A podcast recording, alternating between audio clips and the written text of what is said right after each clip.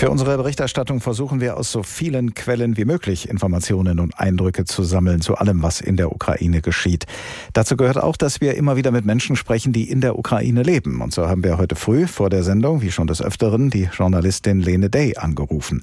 Sie ist Radio- und Fernsehkorrespondentin bei einem öffentlich-rechtlichen Regionalsender der Ukraine und kümmert sich dort um das Programm für die deutsche Minderheit in der Region Transkarpatien. Sie lebt und arbeitet in Uschgorod, ganz im Westen des Landes, drei Kilometer von der Grenze zur Slowakei entfernt.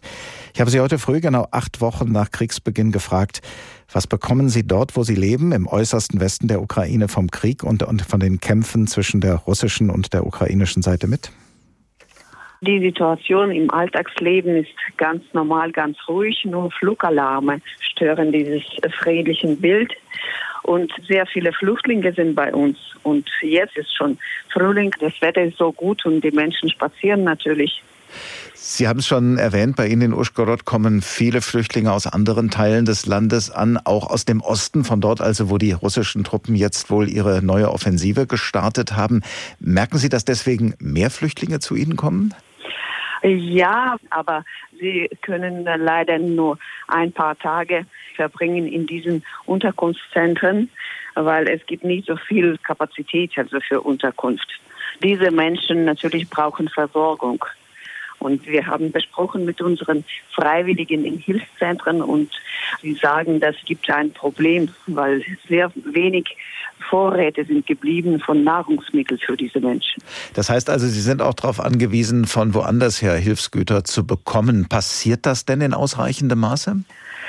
Äh, ja, Anfang des Krieges haben wir sehr große Hilfe bekommen von allen Seiten, von allen Ländern. Und jetzt also diese Welle ist nicht so groß, wie es früher war. Und Bedarf an Nahrungsmittel, an Babynahrung, an äh, Hygieneartikel ist sehr groß und dann verteilen in die ganze Ukraine. Und jetzt einige Menschen kommen zurück und die brauchen am Ort etwas und das wird von Transkarpatien geliefert. Das heißt also, Menschen, die aus der Region Kiew geflüchtet äh, sind, kehren tatsächlich jetzt wieder dorthin zurück, nachdem sich die russischen Truppen ja von dort erstmal zurückgezogen haben, obwohl es doch Warnungen gibt, das nicht zu tun, wegen der Gefahr, die von Minen ausgeht. Also die Menschen gehen trotzdem dorthin zurück, soweit Sie das mitbekommen? Eben, die Menschen sind schon so müde und sie haben Sehnsucht nach ihrem Leben und sie möchten zurückkommen, obwohl es die Warnungen gibt, aber die Straßen sind voll von Autos, die zurückkehren. Wir haben hier in Deutschland auch gehört, dass viele Flüchtlinge, die bereits das Land verlassen hatten, also über die Grenze gegangen waren, inzwischen auch wieder zurück in die Ukraine kommen. Haben Sie das auch mitbekommen? Ja, ich habe auch diese Information. Sogar die Menschen, denen wir geholfen haben, also ins Ausland zu fahren, träumen alle um Rückfahrt. Und wo gehen diese Flüchtlinge hin? Denn in die Gebiete, aus denen sie ja ursprünglich mal geflüchtet sind, da wird ja zum Teil immer noch gekämpft. Die Menschen kehren in dieses Kiewer Gebiet zurück. Mhm. Und die von Westen jetzt geflohen sind, also die natürlich brauchen jetzt eine Erholung und eine Pause. Und die fahren jetzt ins Ausland.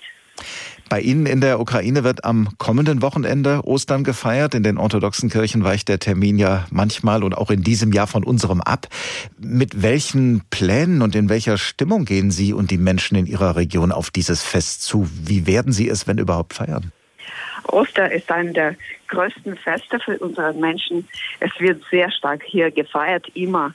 Und dann wird überall Osterbrot gebacken und auch, also unsere Bäckereien backen diese Pascha, heißt es bei uns, diese Osterbrot und schicken auch in diese Gebiete, wo jetzt gekämpft wird.